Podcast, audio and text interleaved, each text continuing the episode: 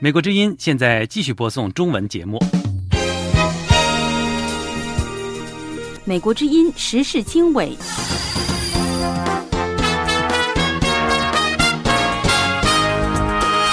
各位听众，大家好，欢迎收听美国之音的时事经纬节目，我是志远，从美国首都华盛顿向您播报。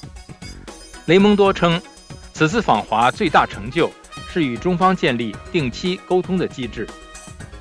新疆强劳产品进入美国，限制一年后效果如何？他也是觉得，就是说，像美国可能来操作的话，很有可能都还是属于所谓政治性的一个操作。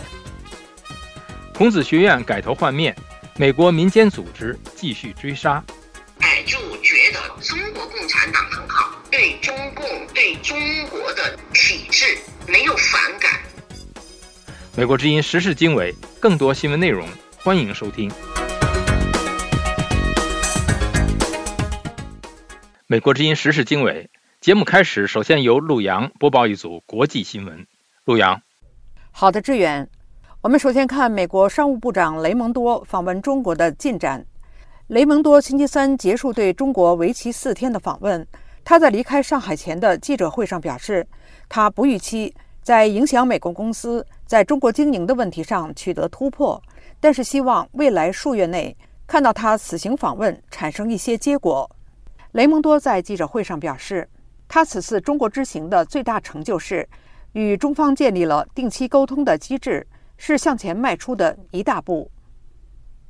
克里姆林宫星期三表示，目前对瓦格纳集团雇佣军首领普里戈金等人搭乘的喷气式公务机机毁人亡事件进行调查的工作人员，正在考虑飞机遭到蓄意破坏的可能性。路透社在报道中指出，这是俄罗斯官方首次明确承认普里戈金有可能遭到了暗杀。克里姆林宫发言人佩斯科夫。星期三在被记者问及调查工作时表示，很明显，各种不同的可能性都被考虑到，包括你们知道我们所说的版本，也就是蓄意的暴行。英国外交大臣克莱弗利星期三访问中国，成为五年来访问中国最高级别的英国官员。星期三早些时候，克莱弗利与中国国家副主席韩正在北京人民大会堂会面。克莱弗利表示。伦敦对于与中国存在分歧的领域很清楚，但是他补充道，两国能建立务实关系是重要的。美国军方正在与菲律宾方面进行谈判，商议在菲律宾最北端与台湾一水之隔的巴丹群岛修建一个民用码头，以便在台海爆发冲突时，美军可以快速进入战略地位极其重要的菲律宾北方岛屿。路透社引述菲律宾。巴丹群岛省省长以及其他两位官员的话，于星期三独家报道了这一消息。路透社在报道中指出，美军规划在菲律宾兴建民用码头的时机相当敏感：一是美中军事摩擦与对峙增多；二是华盛顿正在依据美菲共同防御条约强化与菲律宾的军事联盟关系。香港国安警继续挥舞国安法白色恐怖大棒。星期二再拘捕两人，指控他们涉嫌违反港版国安法，串谋勾结外国或者境外势力，危害国家安全，串谋“六幺二”人道支援基金支援逃亡海外人士。到目前为止，国安处以一与该基金有关的指控拘捕了十二人。据港媒报道，国安处表示，被捕的两人涉嫌串谋“六一二”人道支援基金。接受不同海外组织的捐款，并向一些支援逃亡海外的人士或推动制裁香港的组织提供金钱资助。元宇宙公司星期二宣布清除了数以千计的脸书账号，这些账号是广为扩散的中国网络垃圾行动的一部分。该行动试图以隐蔽的方式助力中国，并批评西方。在疫情阻绝两岸正常往来三年之后。上海和台北之间的双城论坛于今年恢复实体举办。星期三，台北市长蒋万安在论坛致辞，开宗明义强调“双城好，两岸好”，并呼吁双方要持续对话。上海市长龚正致辞时则指出，“双城论坛已经成为两岸经济社会融合发展一张响亮的名片。去年底当选台北市长的蒋万安被视为台湾政坛的明日之星，这次踏上中国土地上会如何阐述两岸主张，备受关注。回应印度强烈抗议，北京称颁布有关地图是行使主权的例行做法。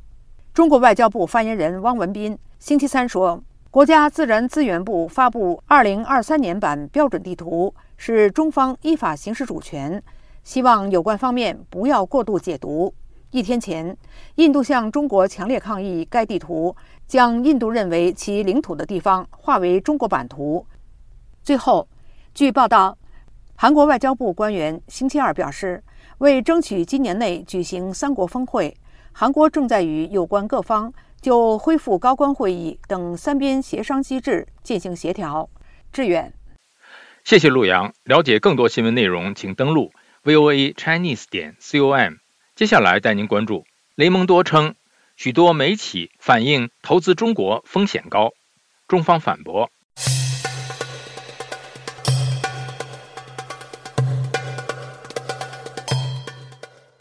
美国之音时事经纬，美国商务部长吉娜雷蒙多星期三八月三十号结束四天的访华行程，期间他特别提出，许多美国企业向他抱怨。中国已经无法投资且风险大，而中国方面予以否认。中国驻美大使馆为其营商环境进行了一如既往的辩护。下面是宇宙分享美国之音的综合报道。好的，志远。美国之音记者金谷的报道说，雷蒙多是在率领美国代表团从北京前往上海的途中，在高铁上向记者做出这番表述的。这也是雷蒙多此行中最直言不讳的言论之一。他说：“我从美国商界听到越来越多说中国不适合投资，因为风险变得太大了。”雷蒙多表示，美国企业正面临新的挑战，其中包括中国没有任何解释的巨额罚款、修订内容不明确的反间谍法，给美国商界带来了冲击。对企业的突击搜查，这是一个全新层面的挑战。我们需要解决这个问题。今年三月，中共当局关闭了美国企业调查公司。美思明治集团的北京办事处，并且逮捕了五名中国籍员工。北京统计局随后没收美思明治五百三十四万元人民币，大约七十三万美元，并且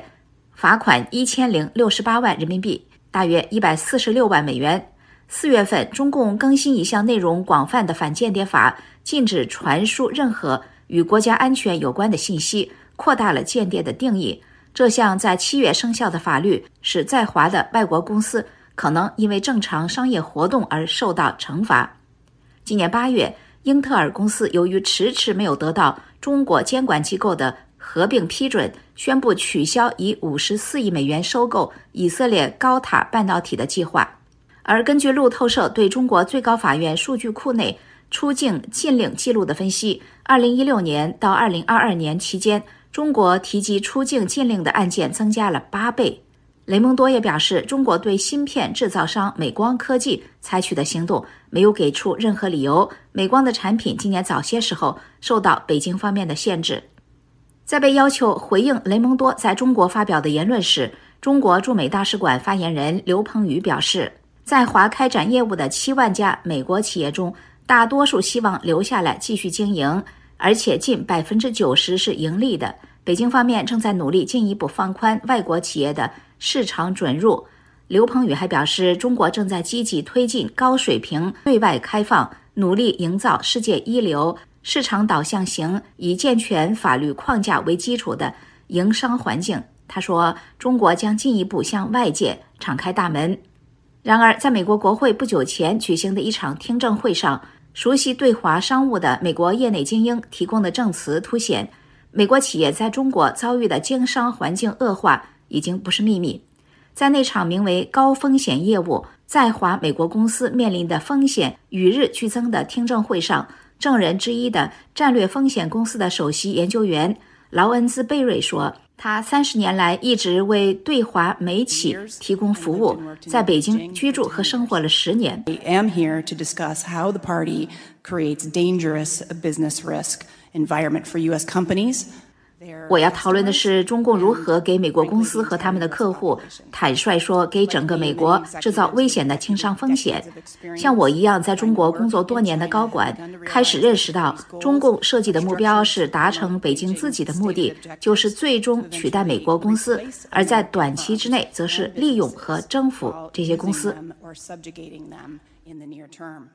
雷蒙多星期三与上海市委书记陈吉宁会面时表示，希望讨论我们可以共同努力实现业务目标的具体方法，并为美国企业提供更加可以预测的商业环境、监管环境和公平的竞争环境。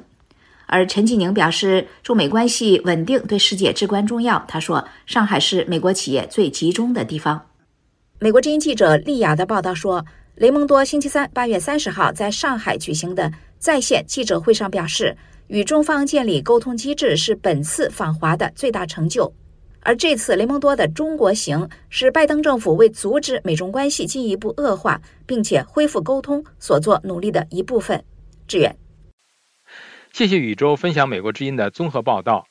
雷蒙多称，此次访华最大成就是与中方建立定期的沟通机制。了解更多新闻内容，请登录 VOA Chinese 点 com。接下来带您关注：美国让利不让步，避免中国把焦点转向军事冲突。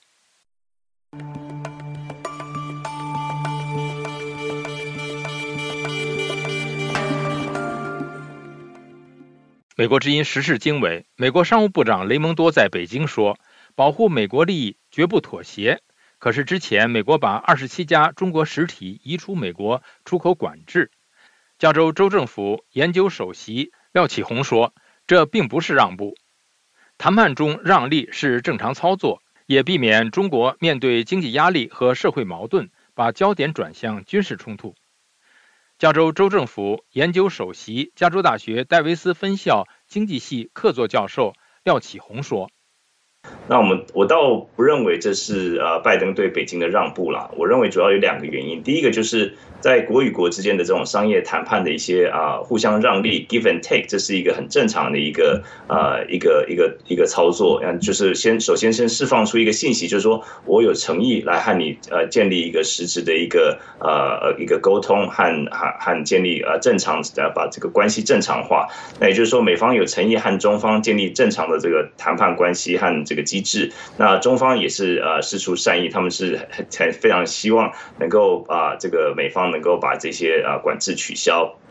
那美方也是不断的强调，就是在国安的大前提之下，和中方合作也是一个重要的信息。那第二个原因，我认为就是像我刚才所说的，就是中国在面对内部经济和社会矛盾的时候，很可能把焦点转向这个啊激烈的这种军事关系或是美中关系。那这样子呃这样子做，美方其实也是稍微缓解中国的内部压力。毕竟升级到更激烈的这个军事冲突，都不是啊美方不是并不是美美方所乐见的。那这样的橄榄枝对美方来讲也是一个利多的消息啊。毕竟中国也是啊很重要的一个贸易伙伴和买家。那这样一波的这个啊这个。把他们这这二十七家公司移出之后呢，也是能够稍微往正正常化化化的方向走。那对美方企业也是好消息。我们看到昨天的这个道琼和这个纳斯达克周一都涨了一波。所以啊，我认为说倒不是说让不让步的问题，我是我认为说这个其实是一个正常的这个商业谈判的一个啊一个操作。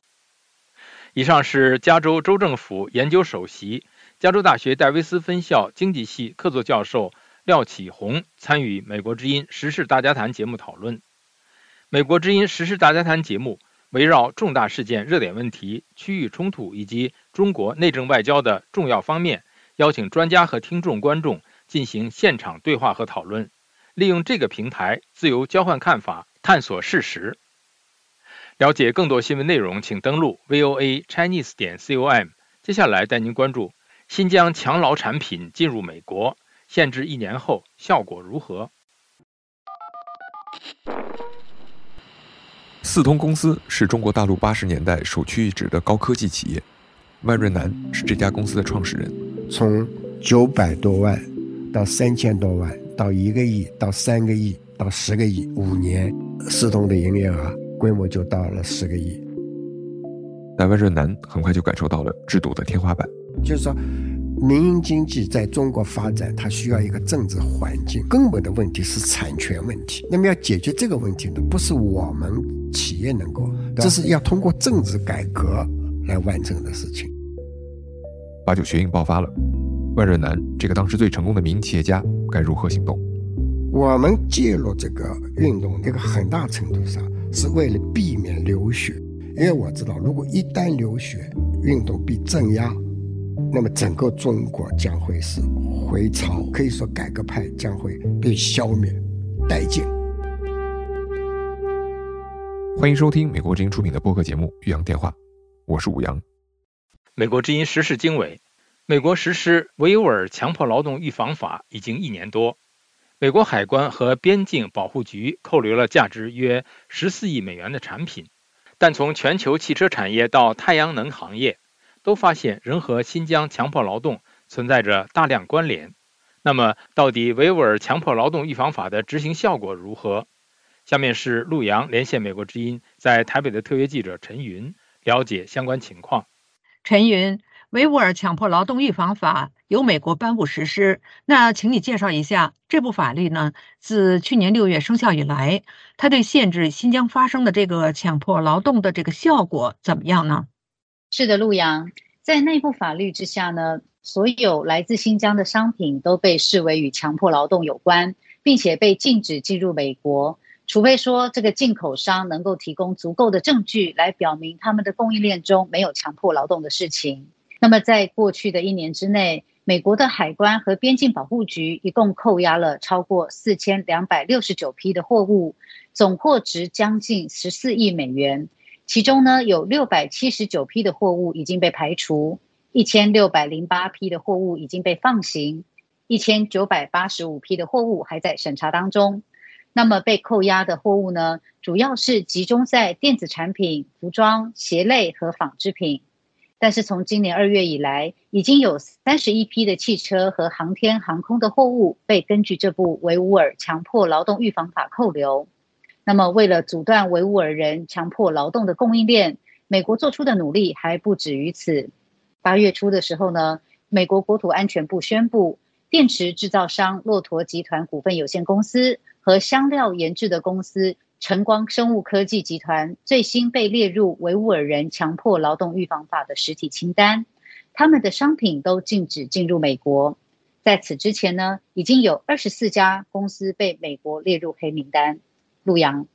嗯，那么你在报告当中提到哈，英国谢菲尔德哈勒姆大学的这个海伦娜肯尼迪国际司法中心在近期发布了一份维吾尔地区太阳能行业采购暴露评估报告。那么这份报告是如何评估美国维吾尔强迫劳动预防法的这个效果的呢？陈云，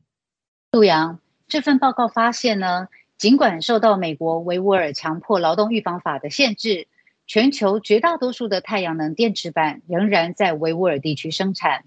这份报告指出，一些世界上最大的太阳能组件制造商考量美国法令的合规性，创建了一条声称不含有新疆在内的产品线，专用于美国的市场。但这些供应链的产能只占了这些公司全球产能的百分之七到百分之十四左右。他们同时还继续向在维吾尔地区有其他产品线业务的供应商或是次级供应商来进行采购。然而，这一份的报告所揭示的太阳能行业，恐怕只是众多仍在持续进行这个涉及新疆强迫劳动生产商品的其中一环而已。美国海关和边境保护局的数据显示。边境稽查的重点从原本的服装、棉花、西红柿和多晶系等四个高风险的优先行业，逐渐扩大到电动汽车电池和其他汽车零部件以及金属药品等。这也反映了有更多行业可能与新疆的强迫劳动有关。陆阳，嗯，那么陈云，你在报道中提到，尽管美国加大执法尺度，也确实获得了一些成效。但是英国的报告显示呢，仍有不少企业涉险。那么对此，专家是怎么解释的呢？陆阳，台湾亚太产业分析师协会院士陈孝昌在接受美国之音采访时表示，从商业的逻辑层面来分析的话呢，只要市场的需求面够大，就会有人愿意冒这个险去采购新疆的商品。他说：“所以第一个话，因为需求过强大，所以他们愿意冒这个险。那第二个话，他也是觉得，就是说，像美国可能来操作的话，很有可能都还是属于所谓政治性的一个操作。意思是说，时间久了，美国自己可能也会妥协，而逐渐放宽审查。因此，他认为美国维吾尔强迫劳动预防法在短期内会有效果，但长期下来可能影响力会减弱。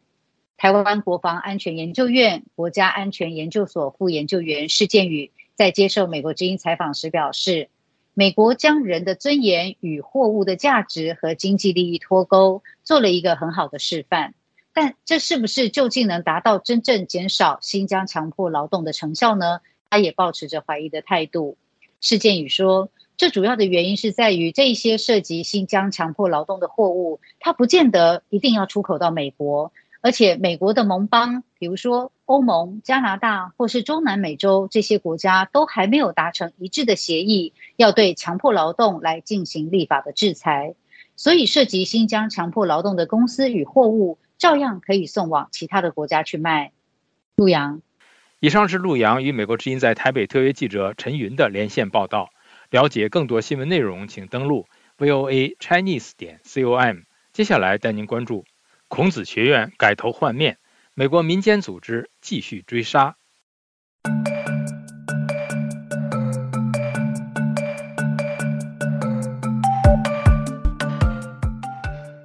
美国之音时事经纬：过去几年中，曾经在美国遍地开花的孔子学院，因为遭到各州政府和国会等机构的反对而大规模关闭。但是，美国一些民间组织指出，孔子学院。改头换面，不但在一些高校继续运作，在中小学校也依然存在。这些组织呼吁学校与孔院彻底切割，以防止中共意识形态渗透美国，危机国家安全。下面是宇宙分享美国之音记者江真的报道。好的，志远。江真的报道说，过去四年中，孔子学院在美国被大规模关闭。面对来自美国联邦调查局、国务院、国会和各州的法律，很多大学终止了他们与孔子学院的合作。美国曾经有多达一百一十八所孔子学院，如今一百零四所已经关闭。但是，孔子学院并没有从此销声匿迹，而是以其他的形式继续存在。根据总部位于纽约的非营利组织全国学者协会二零二二年六月发表的一份题为《孔子学院之后》。中国在美国高校持久的影响力的报告，有二十八家机构已经取代了孔子学院，十二家机构正在以类似的组织取代孔子学院，五十八家机构继续和孔子学院保持密切的联系，至少五家机构把孔子学院转移到了新的合作机构。这份报告说，很多机构虽然关闭了孔子学院，但是之后和新的中国大学建立联系。双方合作的模式与孔子学院高度相似，而且新的资金就是来源于之前资助孔院的中国政府机构。这份报告总结说，美国大学乐于在关闭孔子学院之后重新开展类似的课程。中国政府在孔子学院被关闭之后，一开始的反应是惊愕和愤怒，但是后来只是表示遗憾，并且愿意支持其他合作。很多孔子小学在对应的孔子学院关闭之后得以幸存。很多孔子学院的教职人员在关闭之后换到了同一所大学新的项目中。美国学者协会关于孔子学院报告的撰写人之一伊恩·欧克斯内瓦德在接受美国之音采访的时候说。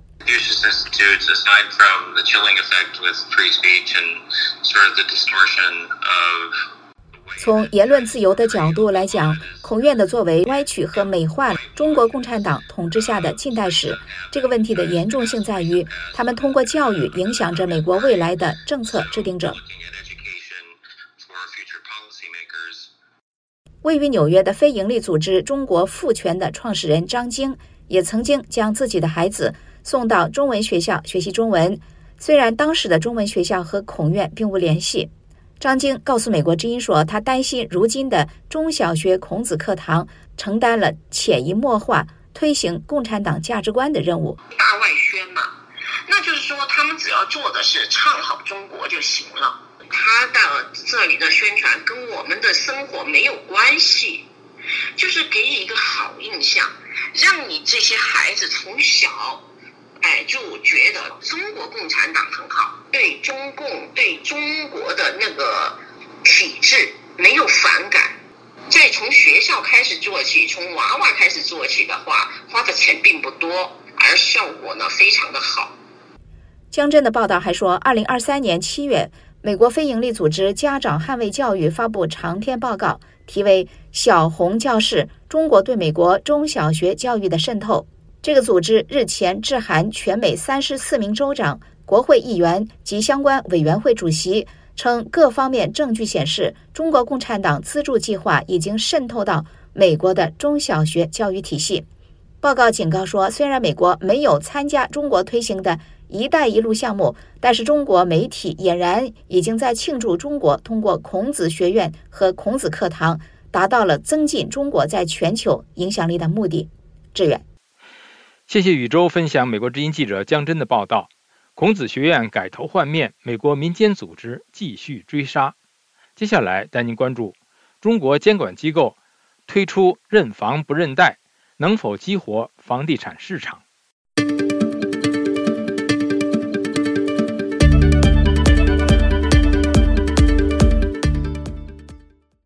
美国之音时事经纬：中国监管机构推出认房不认贷，试图激活房地产市场。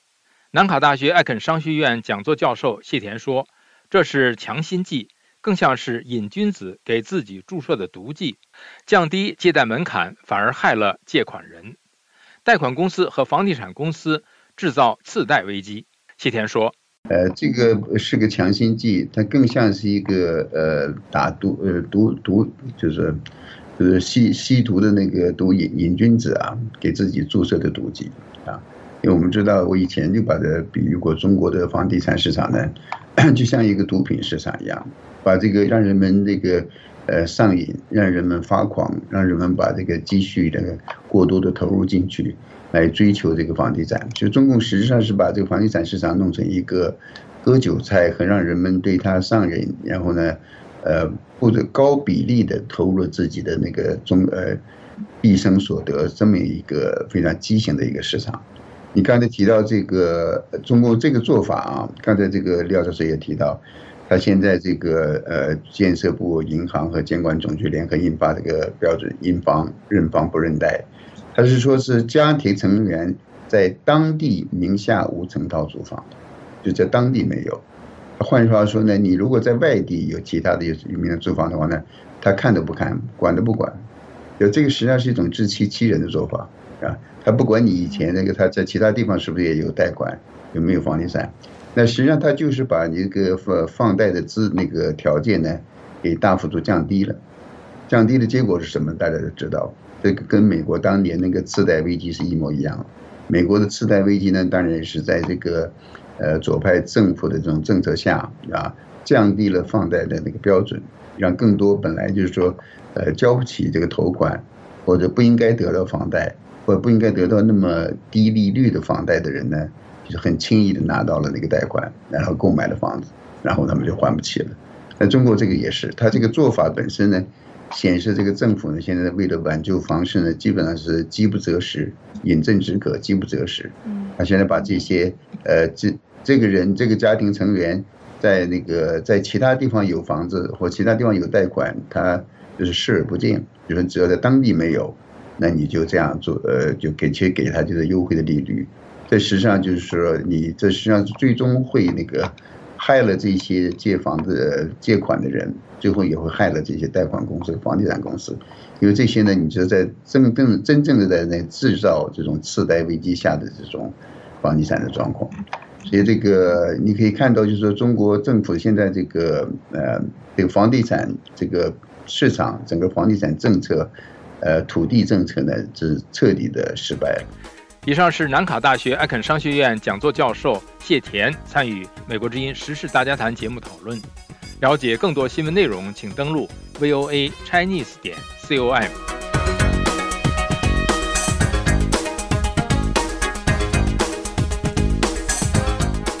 各位听众朋友，今天的时事经纬节目就播送到这里，感谢您的收听。这次节目的编辑是陆阳，导播是宇宙，我是志远，我们下次节目再会。